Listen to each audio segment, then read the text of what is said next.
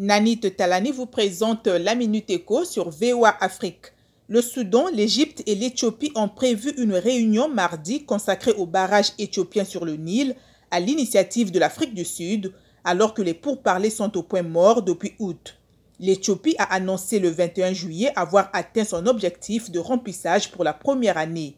Le Caire et Khartoum, en aval du fleuve, souhaitent un accord, notamment sur la gestion du barrage.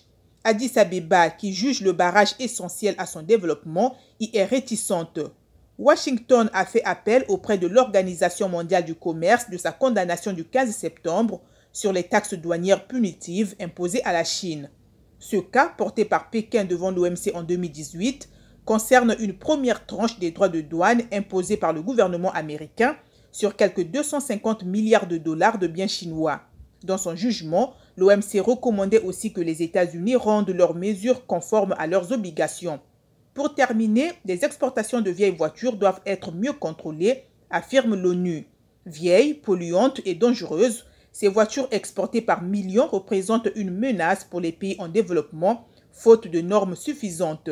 L'Europe, qui représente plus de la moitié des exportations mondiales, envoie ces vieilles voitures vers l'Est et en Afrique principalement au Nigeria et en Libye.